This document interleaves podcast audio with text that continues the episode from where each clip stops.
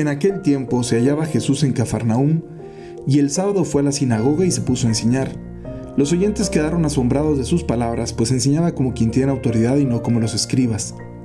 Había en la sinagoga un hombre poseído por un espíritu inmundo que se puso a gritar, ¿qué quieres tú con nosotros, Jesús de Nazaret? ¿Has venido a acabar con nosotros? Ya sé quién eres, el santo de Dios. Jesús le ordenó, cállate y sal de él. El espíritu inmundo sacudiendo al hombre con violencia y dando un alarido salió de él.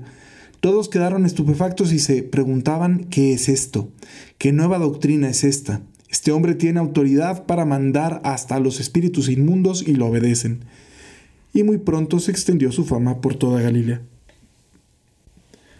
Hay una realidad de la vida espiritual y se trata del combate espiritual, es decir, hay una lucha que estamos eh, afrontando contra el enemigo de, Dios y por lo tanto el enemigo de nuestra alma, el enemigo de nuestra vida.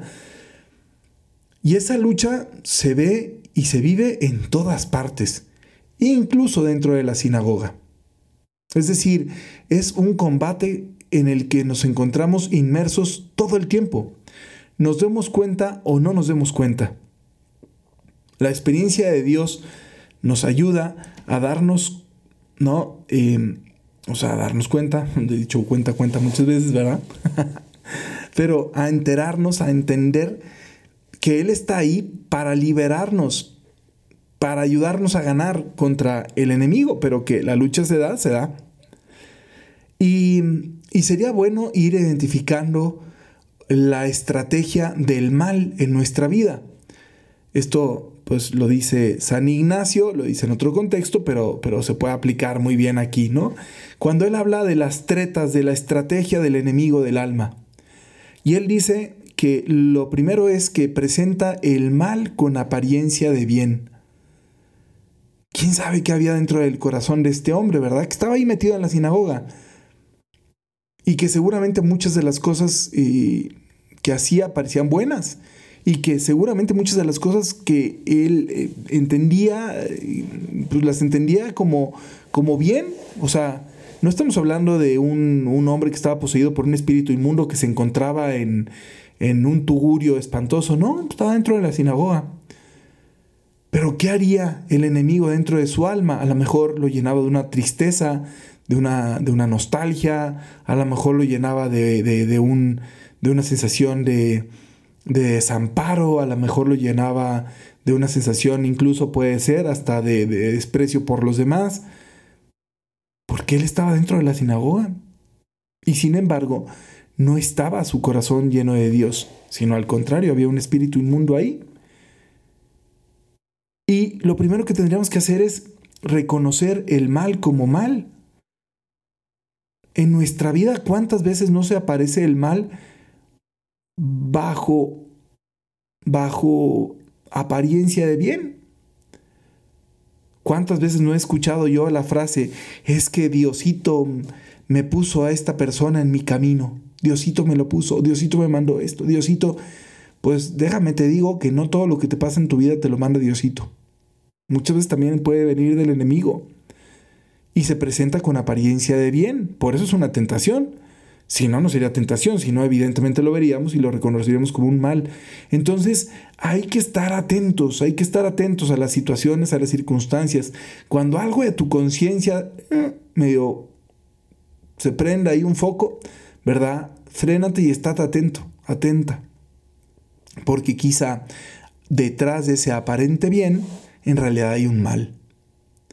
El bien se puede aparecer pues, a través de lo que pensamos que vamos a obtener ahí, de placer, de, diversión, de venganza, de lo que sea, pero en el fondo es mal. Entonces, la primera treta es presentarnos el mal con apariencia de bien. La segunda cosa que hace en su estrategia el enemigo es buscar el punto más estratégico. Imagínense que somos un castillo nosotros. Pues primero aparece llega el mal con apariencia de bien, el caballo de Troya, un regalo bonito, pero que en su interior trae un enemigo mortal. Llega el enemigo disfrazado de amigo, de regalo, de oportunidad. Se hacen los, ¿no? Este, los vencibles para que salgas y te fíes de que sí vas a poder con eso y en el fondo, trácala. Entonces, Lo primero es presentarse con apariencia de bien. Lo segundo es buscar el punto, más estratégico, es decir, cuál es el punto de tu voluntad, de tu personalidad, en el que eres más vulnerable. Y por ahí va a atacar, por tu herida. Entonces, qué importante es reconocer nuestras propias heridas para entender cuando reaccionamos o sobre reaccionamos, entender de dónde viene eso y poder decir, esto no viene de Dios, esto viene de mi herida, esto viene de mi orgullo herido, esto viene de mi herida de abandono, de confusión, de vergüenza, de...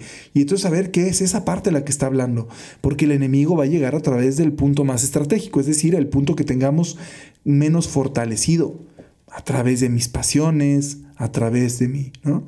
Nunca han sentido ustedes que es desesperante confesarse porque siempre nos terminamos confesando de lo mismo. Pues obvio, porque si tenemos un punto que es más débil, por ahí va a atacar el enemigo. ¿Qué es lo que conviene hacer? Identificar el punto más débil y fortalecerlo con la gracia y con la virtud. Trabajarnos para mejorar.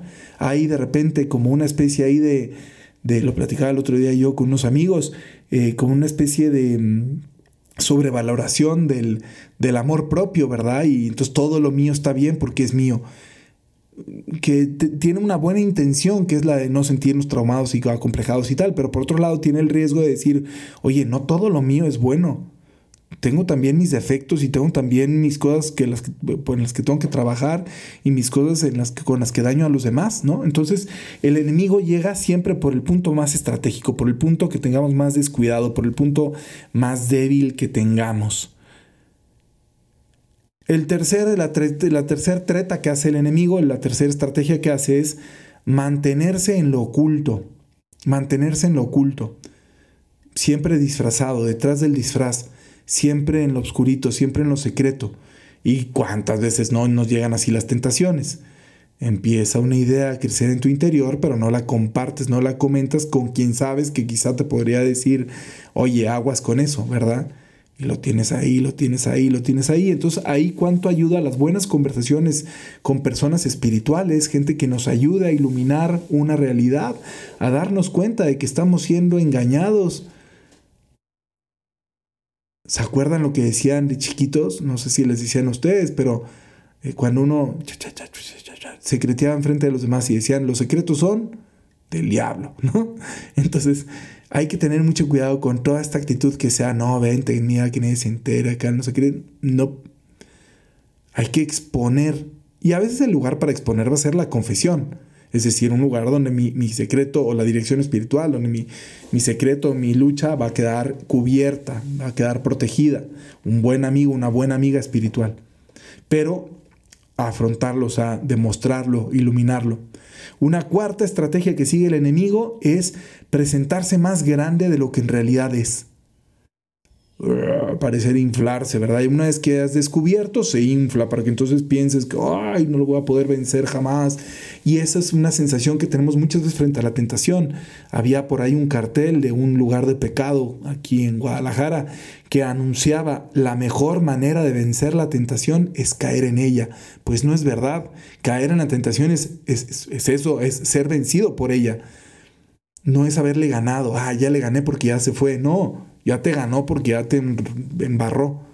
Entonces la mejor manera de, vencer la tentación es huir, alejarte prudencialmente y luego con la fuerza de Jesús, ¿verdad? Rechazarla. La tentación es vencible, toda, incluso las tentaciones más fuertes. La tentación de no perdonar a alguien y de vengarme se puede vencer. La tentación de decir un comentario doloroso contra una persona que porque me está dando envidia o porque me están dando celos se puede vencer. La tentación de este, cometer un acto impuro con alguien o contigo mismo se puede vencer. La tentación de apropiarte de una cosa que no es tuya o hacer una triquiñuela en tus negocios se puede vencer. Se puede vencer siempre la tentación, siempre se puede vencer, siempre, con ayuda de Dios. Y la última cosa que hace el enemigo es, una vez que te caes, si logra hacerte caer, ¿se acuerdan el videito este? Se va a caer, se va a caer. Bueno, pues, ay, se cayó. Pues una vez que se cae, va y te somete, te apachurra. A mucha gente le pasa que una vez que están ahí, no sé qué, y caen, luego llega el enemigo y les hace volver a caer otra vez, y luego recaer otra vez más, y luego otra vez más, así, ¿no? Porque esa es la treta del enemigo. Entonces, conclusión, sabiendo cómo actúa el enemigo, pidámosle a Jesús que venga a visitar también nuestra propia sinagoga, es decir, todas las áreas de nuestra vida, incluso aquellas que parecen que son más de Dios, pues todas las áreas de nuestra vida, que venga Jesús y que las revise y que las visite. Y que cuando yo lo reconozca, Él con autoridad le puede ir diciendo a cada una de estas tretas del enemigo, cállate y sal de Él, cállate y sal de ella. Que Jesús con su autoridad venza el mal que a veces se nos cuela en nuestra vida y que nos hace sentirnos quizá débiles frente, a su, frente al poder del enemigo, sabiendo que hay un poder más grande que es el poder de Dios y el poder bajo el cual nos encontramos, el poder de Jesucristo.